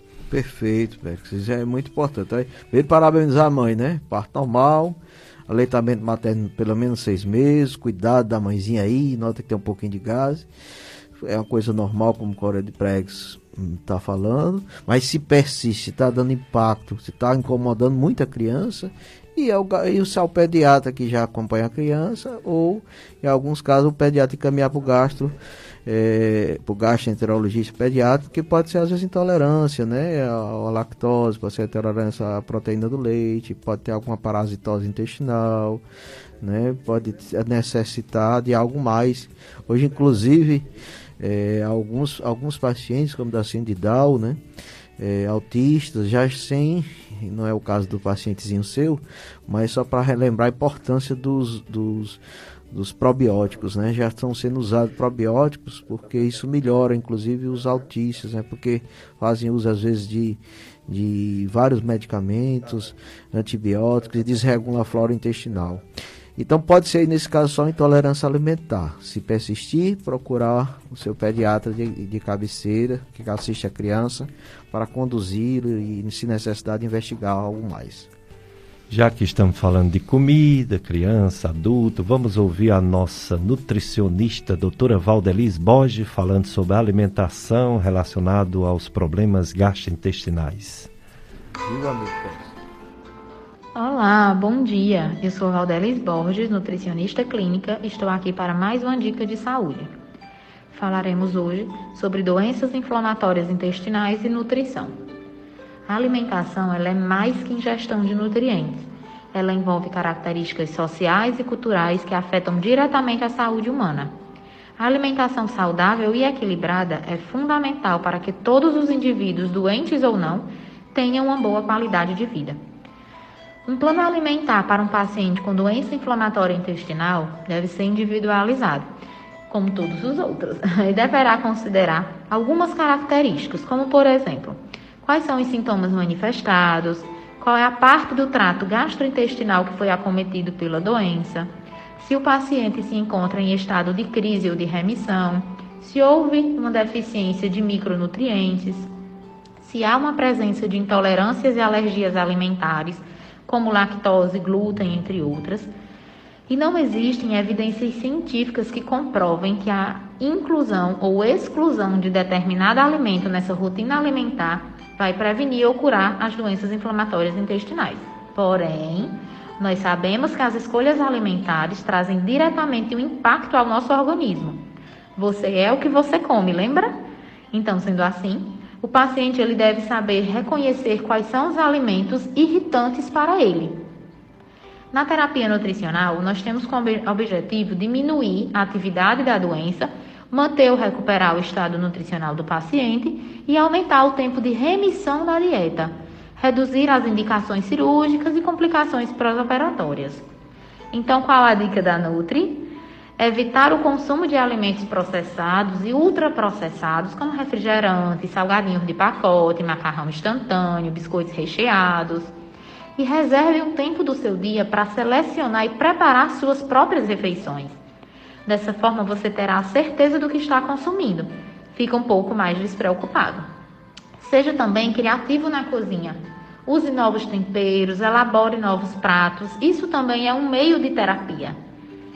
E a questão do líquido corporal, tá? Essa ingesta de líquido é importantíssima. Escute o seu corpo, se observe. Saiba identificar também quais os alimentos que te fazem mal. Evite consumir esse tipo de alimento. E claro, faça um acompanhamento com o nutricionista, né? Após você ir à consulta com o gastro, vá para nutricionista, relate os seus sintomas e anseios. Não tenha medo de falar o que está acontecendo, tá? O plano alimentar, ele é do paciente. Ele precisa estar adaptado à rotina de trabalho, de casa, tá? Ele precisa ser colocado em prática o máximo possível. Então, o profissional ele vai te direcionar a respeito do melhor tratamento a ser feito, da sua necessidade de suplementação e o que tiver de mais avançado dentro da nutrição, ele vai conseguir te orientar. Tá? Essas são as dicas da Nutri. Desejo um ótimo domingo a todos. Estou aqui para o que vocês precisarem. Dicas de Saúde, FM Padre Cícero, daqui a pouco a missa, viu? Transmitida, FM Padre Cícero, nas redes sociais da Paróquia Sagrado Coração de Jesus. Apesar da, do decreto ter sido flexibilizado, ainda há restrição. Não pode ter missa, o, o, missa pode ter, mas os fiéis, infelizmente, não podem comparecer à missa sábado e domingo. Só de segunda a sexta e não pode nem. Aliás, no sábado e domingo já pode, mas não a missa de sete da noite, desculpe. É, a partir da próxima semana. Hoje ainda não. Hoje não pode missa você participar. Próxima semana, sábado e domingo pode, menos a de sete da noite. É, que mais? O comércio pode abrir, mas até uma certa hora, seis da tarde. É, mesmo com as melhorias sanitárias, ainda tem essas recomendações. É, no Juazeiro ontem teve a notificação de quatro mortes é, em dois dias, sexta e sábado. É, tem 74 pessoas internadas, tem, teve mais 162 casos novos, totalizando 23 mil, mais de 23 mil casos novos e 464 mortes no Juazeiro do Norte. No Ceará está estabilizado, embora teve um pequeno aumento de 6% de mortes de 14 dias para cá, mas está estabilizado. E no Brasil houve a notificação de ontem de 2.278 mortes, dando uma, uma média diária de 2.422 mortes. Teve casos novos ontem no Brasil, 59 mil, mais de 59 mil, dando uma média ainda também de mais de 59 mil. É, nós estamos com uma queda no, nos casos, aliás, no, nas mortes, uma queda no Brasil, graças a Deus, de, de mortes e uma estabilidade de casos novos em relação a casos, vamos dizer assim, é, de média, né? Porque sempre é bom pegar a média, que tem dias que dá mais, tem dia que dá menos. Em, em, mortes houve uma diminuição de 16% em 14 dias e em casos houve uma diminuição só de 9% em 14 dias. Em relação às vacinas, elas continuam avançando. No Juazeiro, mais de 50 mil pessoas foram vacinadas. No, no Brasil, mais de 47 milhões de pessoas foram vacinadas. A primeira dose, mais de 31 milhões. E a segunda dose, mais de 15 milhões. Que já dá 7,4% que receberam as duas doses. Houve essa polêmica da segunda dose que faltou em vários lugares, inclusive aqui no Juazeiro, está faltando já por causa do. tem que ser da Coronavac. Então a prefeitura de de Juazeiro, ela colocou a nota de que está faltando a Coronavac, mas estão fazendo a AstraZeneca primeira vez. A AstraZeneca ela dá uma, uma eficácia muito boa, né, de 76% só com uma dose. uma dose só. E a Coronavac a gente sabe que é menos de 51%, duas doses, ou seja, você ainda pode pegar a doença. Mas sempre é bom a, em termos populacionais, é muito importante se vacinar para essa doença ir diminuindo aqui em toda a região do mundo, né? Então, está sendo feito a segunda dose. No Brasil, está uma média de um milhão de, de, de doses de vacina por dia. O Brasil é o quinto país no mundo que mais vacina. Primeiro já é a China, segundo é Estados Unidos, terceiro é a Índia, e lá está em plena segunda onda. Quarto é o Reino Unido e quinto é o Brasil, em termos de vacina. Em termos de, de, de, de mortes, já morreu mais de 3 milhões de pessoas no mundo. Estados Unidos, em primeiro lugar, mais de 576 mil. É, em segundo lugar, o Brasil, né? infelizmente. Depois vem a Índia e por aí vai. Então vamos ter cuidado, né? Ter cuidado continuar o uso de máscara, que protege mais do que a vacina. a vacina protege o doente chamado população, mas o doente chamado pessoa é melhor a máscara e o distanciamento social. A vacina, 50%, é caro coroa, né? Quantas pessoas foram vacinadas que estão aí pegando a doença, né? 50%. A da AstraZeneca aumenta, primeira dose 70 e tanto, segunda dose 90%. Mas o AstraZeneca tem a polêmica também da trombose. Então, pessoas com menos de 30 anos não deveriam tomar AstraZeneca. Só as pessoas acima de 30 anos, né? Por causa da, da trombose que foi mais grave em jovens. O Zezinho Sinésio de Barbalha desejando um bom domingo. Obrigado, Zezinho, para você também. E uh, outra pessoa dizendo que o, a Cecília dizendo que o programa é maravilhoso, informativo, educativo, nota mil. Gostaria de saber se o síndrome do intestino irritável é o que é? Síndrome do intestino irritável. Se tem remédio, é, se que mais? Se agride o fígado, é, por aí. Síndrome do intestino irritável, doutor Roberto, que é um diagnóstico diferencial da doença inflamatória intestinal, não é isso? Perfeito, meu querido Périx. E agradeço a pergunta da ouvinte. É uma doença bem prevalente, uma, é uma síndrome, ou seja, um conjunto de sintomas sinais do intestino irritável, do intestino sensível, do intestino que tem uma percepção maior a, a dor, ao desconforto, aos gases, algum tipo de alimento não cai bem.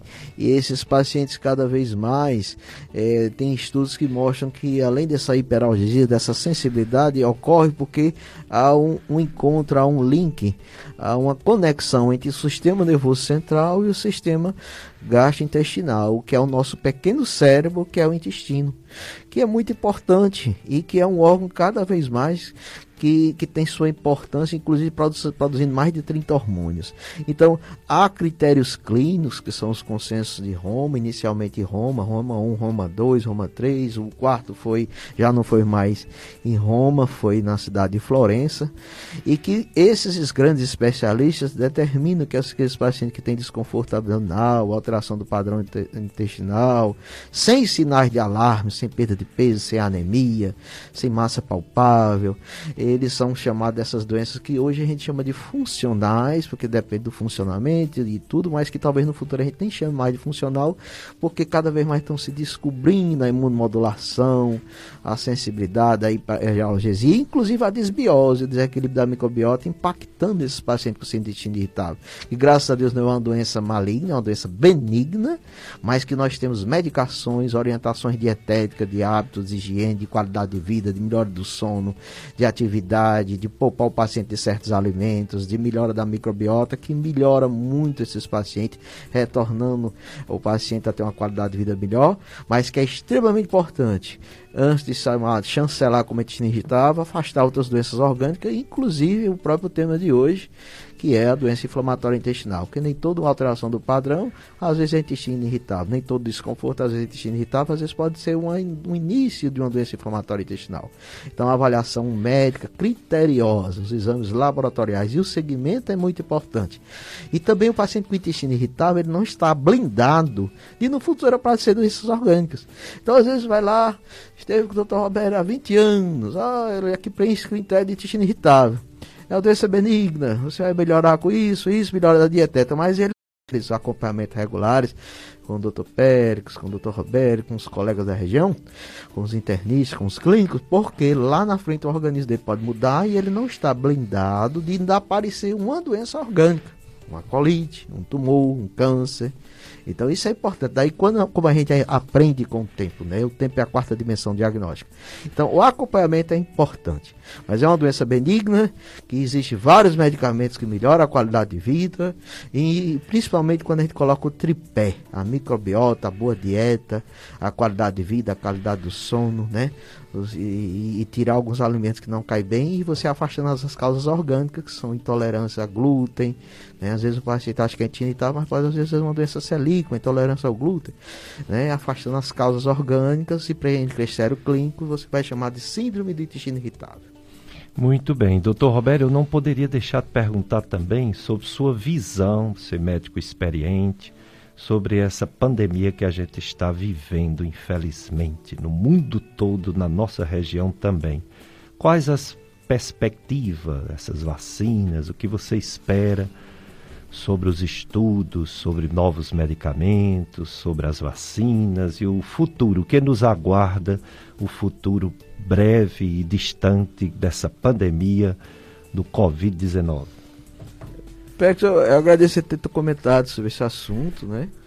É, nós temos sendo lapidados com essa doença chamada Covid-19, causada por esse novo coronavírus, o SARS-CoV-2, uma doença oriunda da China e que assola todo mundo, daí o nome pandemia, e que é um momento de lapidação para que a gente starte, ou seja, desperte a seriedade da, de, de fazer com que nossos todos os gestores façam o que tem que ser feito, a serenidade das melhores escolhas, vacinas, de usar todas as armas do bem, acompanhamento, diagnóstico precoce, né?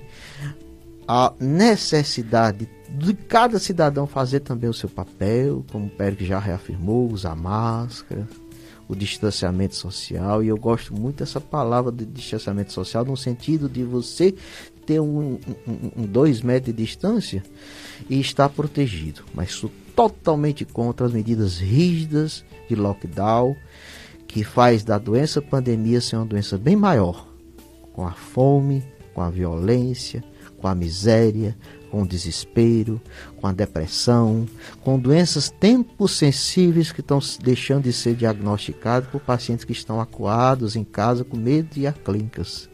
Só para vocês terem ideia, o elevador tem mais risco de contaminação do que uma clínica.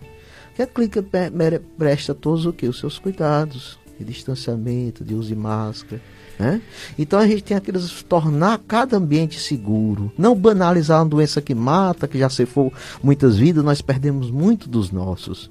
Parabenizar os médicos que estão aguerridos, parabenizar os hospitais que fazem belo trabalho, hospital regional, hospitais particulares, para todos os plantonistas, parabenizar os internistas, os infectologistas, todos que estão envolvidos nessa guerra, dando seu sangue, né, lutando, tratando, né?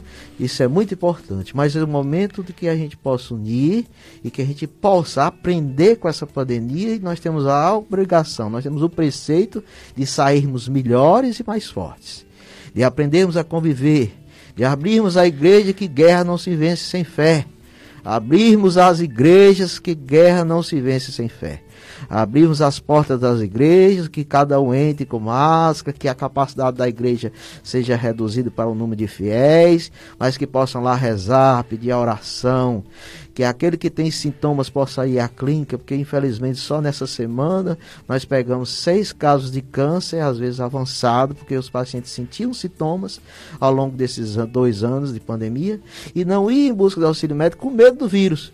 E as outras doenças estão aí. O hipertenso, que não vai ao seu médico cardiologista, descompensa e dá um AVC, e dá um infarto.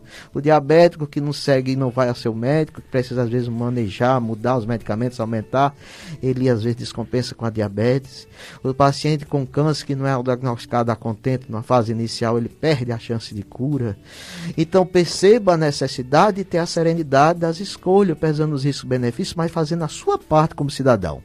Não é evitando aglomeração, ambientes fechados, ir para ambientes ventilados, usar máscara, usar álcool gel, lavar se não tem álcool gel, porque é caro, o sabão, a lavagem das mãos é muito importante. Todos nós temos que fazer o nosso papel e que os gestores façam dele. Evite a malversação do dinheiro público. Pague bem aos profissionais. Evitem esses lockdown rígido que mata, que inclusive os trabalhos mostram que aumenta as cepas, inclusive mais patogênicas e inclusive os novos tipos de cepas agressivas. A favor do distanciamento social de dois metros, cada um faz, siga seus, faça o seu papel, mas que os gestores também façam o seu papel em defesa da liberdade, do bem, da oração. Guerra se vence com solidariedade, seriedade e serenidade. Com liberdade, sobretudo, para que a gente possa cada vez mais crescer e se deixar lapidar com esse momento tão doloroso da pandemia, mas que pode ser amenizado justamente com esses três preceitos: seriedade, solidariedade e serenidade. Muito bem, eu agradeço e concordo demais, doutor Roberto. E obrigado por sua participação, viu? Chamarei outras vezes porque você traz luz aos ambientes e nos dá não só informações técnicas médicas, mas de solidariedade. Gratidão, meu querido Pérez, tenho uma grande admiração por esse médico, médico humanista, católico, que faz um trabalho brilhante aqui na região do Cariri há mais de 20 anos. Eu estou aqui há 22 anos e recordo quando eu cheguei, eu tive esse privilégio, essa ajuda dele, né? Minha família não é de médicos, e tive o privilégio de receber o convite para aqui, para vir para o programa dele e ele deu essa ajuda. É um médico que tem se dedicado à medicina de alta qualidade, com os dotes éticos e de humanismo, que a gente aprende com esses colegas bons de família nobre do Juazeiro e que faz esse trabalho social muito importante através da Rádio Educadora FM Padre Cis 104.5 há mais de 20 anos, levando a oração, a necessidade do bem, a informação, que é tudo, inclusive nessa pandemia.